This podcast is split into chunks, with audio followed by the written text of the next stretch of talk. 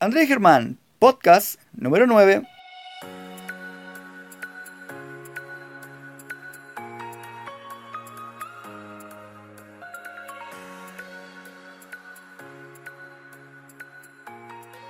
Bienvenidos al podcast número 9. El día de hoy, ¿Perder peso solo o acompañado? perder peso solo o acompañado. Pero antes me gustaría saludar a todas las personas que están iniciando su reto nuevo de pérdida de peso y motivar a los que ya están haciéndolo. Chiquillos, ustedes que ya están en el camino tienen que seguir día a día. Les queda mucho tiempo para que puedan lograr su objetivo, pero siempre va a ser de manera motivada en el tiempo, que era igual a disciplina. Disciplina. Si no sabes lo que significa eso, escucha el podcast anterior. Anterior. Tienes que hacerlo, sí o sí. También nos gustaría recordarles que pueden ser parte de nuestro grupo exclusivo, donde tendrán tres ventajas. La primera, que tendrán contacto con nosotros 24/7. ¿Y eso qué significa? Que pueden contactarnos por teléfono, WhatsApp, correo. Y si tengo una duda a las 12 de la noche. Nos escriben o nos llaman. Y obviamente si estamos despiertos podemos contestarlo. ningún problema. Me parece muy bien. También tendrás una segunda ventaja, que pertenecerás al grupo exclusivo de Facebook, donde tendrás una carpeta con tu nombre, donde podrás subir todas las imágenes de las comidas que ingieres en el día. Esto nos servirá para saber de ti, para saber qué, estás, qué estás haciendo, si estás comiendo, no estás comiendo o estás dejando de comer. Y así ver por qué estás teniendo esos resultados. Y tercera ventaja. Andrea, ¿cuál es la tercera ventaja? Que vas a poder obtener un pack de productos que van a ir en ayuda a tu salud y obviamente a potenciar el tema del control de peso. Correcto. Y con eso iniciamos el podcast de hoy. Perder peso solo o acompañado. ¿Qué significa perder peso solo? ¿Qué quiere decir eso?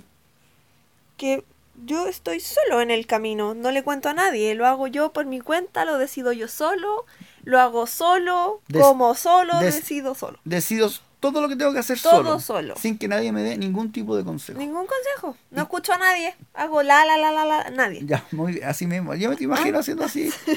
De hecho, varias veces que hemos discutido has hecho así, muy bien. Ah, Y yendo como a tu lugar feliz. Pero muy bien. Ya. Y, pero ¿qué enfrento si estoy solo? ¿A qué- a quién me voy a enfrentar? Me voy a enfrentar a mí mismo. Eso es muy difícil. A mis decisiones que tienen consecuencias, que ya también lo hablamos. Que si yo decido comerme, no sé, así un pastel gigante, no puedo hacerme loco y decir, bueno, si total es hoy día nomás. Nadie va a saber. Nadie va a saber. Nadie me está mirando. Total, después me subo a la elíptica y lo quemo. Saco las toallas de la elíptica. Ah. Yo creo que ese es el colgador de ropa más caro que venden en el mercado. creo. Las elípticas y las bicicletas. Sí. ¿Sí? ¿Tú crees eso, no? Sí, por supuesto. Bueno, pero sí, es, es verdad. Cuando uno está solo perdiendo peso, te enfrentas a eh, esos momentos en que te da lata o no, o no quieres, como quieres dejar de ser constante. Y te quieres comer como ese engañito, volver como a, a tus hábitos alimenticios que tenías antes de eh, tomar la decisión de perder peso. Pero como estás solo, nadie te dice nada, nadie te va a decir, o sea, no tiene ni una consecuencia Sí. absoluta. Pero yo creo que una de las mejores cosas que podría hacer alguien que quiere perder peso, por lo menos, es decirle a otra persona lo que O, quiere hacer. o decirlo, así. Uno publica muchas cosas en las redes sociales. Claro, o sea, si es- hay gente que publica cosas que a veces no quisiéramos no, saber. no, no. Pero, pero eh, yo creo que es Cuando uno hace público un compromiso, el compromiso se vuelve pesado. Se vuelve obligación. como echarse para atrás es más difícil. Es más difícil porque ya todo el mundo sabe, o por lo menos los que te siguen. No quiero decir que la mitad del mundo te siga, pero los que leyeron eso te van a ver o exitoso o fracasado, Sí. dependiendo de lo que hayas decidido. Eso es verdad. Y eso es una de las razones por la cual yo tampoco he puesto mi estado civil en Facebook.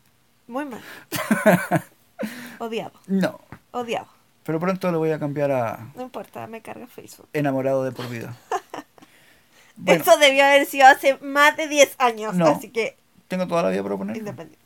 Muy bien, ya, pero eh, sí, cuando uno tiene ese nivel de compromiso y que mucha gente sabe lo que uno está haciendo, es mucho más difícil o complicado. Y complicado para uno, porque uno se siente mal, se siente como observado, como presionado Sí, a portarse mal. pero está bien. Entonces eh, quedas como amarrado a- a- al buen camino. A lo que dijiste que ibas a hacer. Claro, a, a- a perder peso.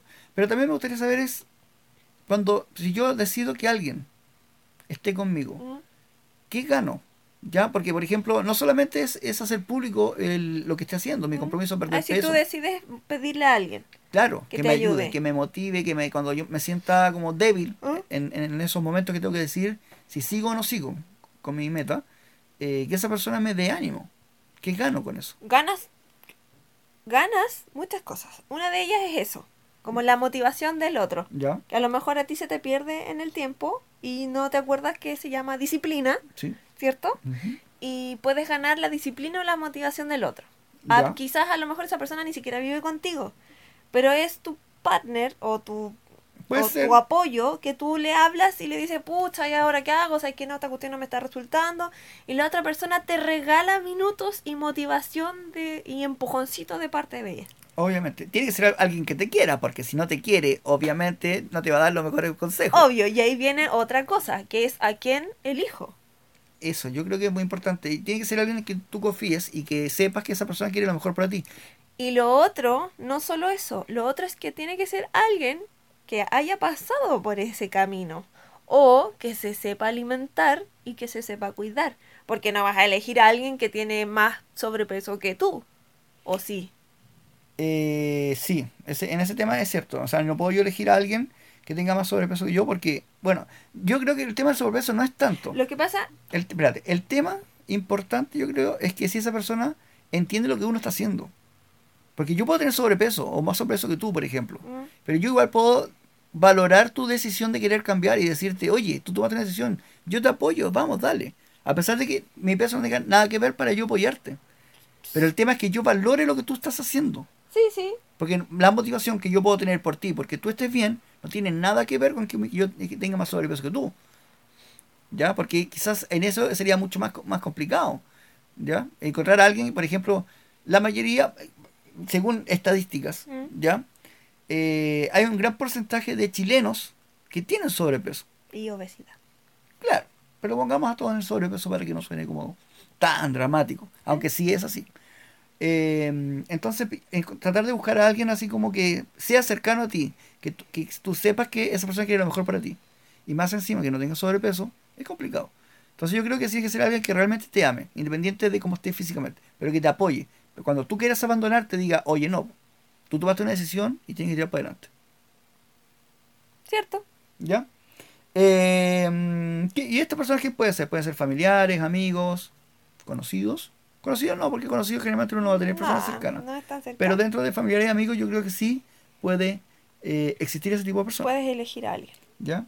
Siempre alguien que te quiere lo, te va a acompañar, no va a tener ningún, ningún problema. Pero, por ejemplo, ¿cuáles serían los momentos más complicados en cual eh, yo como persona me voy a enfrentar cuando quiera perder peso? ¿Qué se te puede ocurrir a ti? ¿O cuáles fueron los momentos más complicados que tú pasaste? Las primeras dos semanas, por ejemplo, que uno se va adaptando a la alimentación diferente de la que uno tiene, obviamente, porque si no cambia la alimentación no cambia nada. Ya, pero ¿qué voy a enfrentar en esas dos semanas? Hambre. Ya, La idea es que uno no pase hambre, pero sí pasa hambre, ya, obviamente, porque te vas adaptando, tu estómago se va achicando. ya, es verdad. Tentaciones, porque uno pasa por fuera de las pastelerías, porque uno vive quizás con más gente que no come lo mismo que tú. Es que pensemos estamos, que, por ejemplo, eh, no toda la gente come cosas dulces y cosas así. Pero hablemos de algo que casi todo el mundo que tiene sobrepeso lo come. Hablamos del pan. Es algo que está en todas las casas chilenas. Y de hecho es uno de los alimentos más consumidos en Chile, el pan. Sí. Entonces la mayoría de las personas que eh, están iniciando la pérdida de peso tienen que dejar de comer pan. Ya, no completamente, pero por ejemplo hay gente que Pero se come bajar la dosis, cinco, cinco panes al día, seis, siete panes al día. O sea, casi un kilo. a comerte un pan, por ejemplo, obviamente hay un cambio, es algo complicado y sobre todo la primera semana que ves a toda tu familia comiendo igual como tú comías antes y lo más probable es que te den ganas de hacer lo mismo. Claro. ¿Ya? Entonces yo creo que es uno de los momentos más complicados en cuando tienes que eh, convivir con personas que no tienen que comer como tú vas a comer ahora, pero eh, como estás recién empezando, está como esas ganas de, ah, importa, si estoy recién empezando, mañana puedo... Mañana eh, lo hago, Mañana, mañana empiezo, lo hago. mañana inicio, mañana inicio. Mañana, Y son las dietas de mañana. lunes, de lunes a lunes, que empieza el lunes y el lunes termina, el mismo lunes. Entonces, yo creo que es uno de los momentos más complicados. Y como dices tú, el tema del, del, del estómago. Yo creo que sería bueno que, que lo, lo explicaras bien el tema de las dos primeras semanas porque me da hambre. ¿Y qué pasa con mi estómago? El estómago se va adaptando a lo que uno come. Por ejemplo, si estás todo el día comiendo el plato lleno, el plato lleno, el plato lleno, obviamente tu estómago va a estar siempre extendido a lo más que pueda. Y obviamente uno va subiendo de peso y el estómago se va haciendo más, más, más, más. em, ¿Cómo decirlo? Cada vez puede guardar más comida y aceptar más comida. Es, eh, de hecho, es un, es el estómago se va, va cambiando de tamaños. Por supuesto. Y eh, no, lo que más me llama la atención, y por esto que estaba hablando ahora, me acuerdo de al- alguien que contestó una encuesta, eh, que hablaba de que ella, ella se había hecho un, ¿Bypass? una cirugía bariátrica, ¿sí? Que le había cortado un pedazo de estómago, ¿Ya? ¿ya? Bypass. Para que su, su estómago estuviera más chiquitito. Ah, ya, no, ya, ya. ¿Ya? Sí. Ya, eh, y perdió no sé cuántos kilos y había quedado bien con las consecuencias que tiene esa cirugía, que es obviamente que quedas con toda la piel colgando, Suelta. porque bajas de peso eh, demasiado, demasiado rápido, No saludable. No es sano y yo no sé por qué médicamente lo proponen o lo hacen, pero es una solución. Porque además a la gente que se va a someter a esa cirugía, ojo, los mandan a bajar por lo menos 10 kilos antes de meterse al pabellón. Eso es cierto. Eso es cierto. Pero aún así es algo que es completamente invasivo. Porque imagínate, te están cortando una parte, te están cercenando una parte de tu cuerpo. Y a pesar de eso, hay gente que se ha hecho esas cirugías o el bypass o como se llamen y vuelven a engordar. Eso quiere decir que su estómago se adapta. Es que tu eso- estómago es adaptable. Es un te- órgano elástico que crece y se achica según las necesidades del cuerpo. Pero es que eso es lo que yo quería decirte, no al tema del, del estómago. Porque sí, el, el estómago va cambiando de tamaño como tú estás explicando. Pero que mucha gente que se hace esa cirugía, eh, después no le gusta absolutamente en cómo se ve. ¿Mm? Partiendo porque tiene toda la piel colgando. ¿Ya?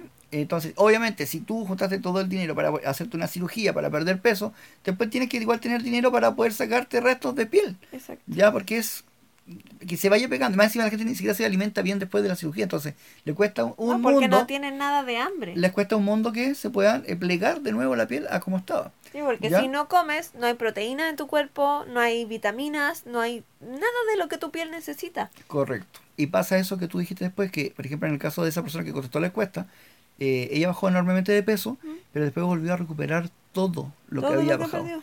Todo. Entonces, ¿qué quiere decir eso? Que obviamente ella bajó de peso, pero nunca cambió su forma de comer. Ujú. Ella siguió comiendo hasta, hasta estar completamente satisfecho. Hasta, no, no digamos satisfecho, digamos lleno. Es que es- la verdad, mira, cuando uno entiende eso y te hace responsable de eso y no le echas la culpa a nadie, te das cuenta que tú puedes cambiar esa situación. Porque sí, a uno le enseñan que se tiene que comer todo lo que hay en el plato Cierto. cuando chico. Todo lo que te sirven. todo lo que te sirven. Y Dios mío, los platos han cambiado de tamaño en el tiempo. Tienen que solo darse cuenta que los platos que comemos ahora son gigantescos.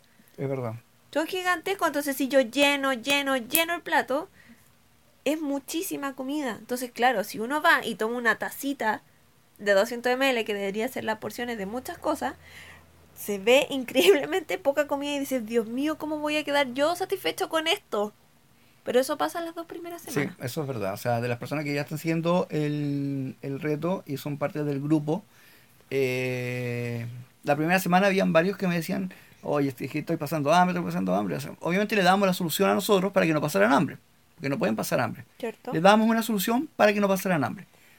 Pero después de la segunda semana, el cambio fue muy distinto. Fue Cuando uno radical. preguntaba, oye, ¿cómo te sientes? Que andaban súper bien, cero hambre, súper controlados, ya habían conocido más o menos el tema de las porciones. ya estaban más adecuados y eso es porque ya sabían en una semana su organismo ya se había adaptado a comer porciones distintas Y con esos poquitos días. y con esos poquitos días.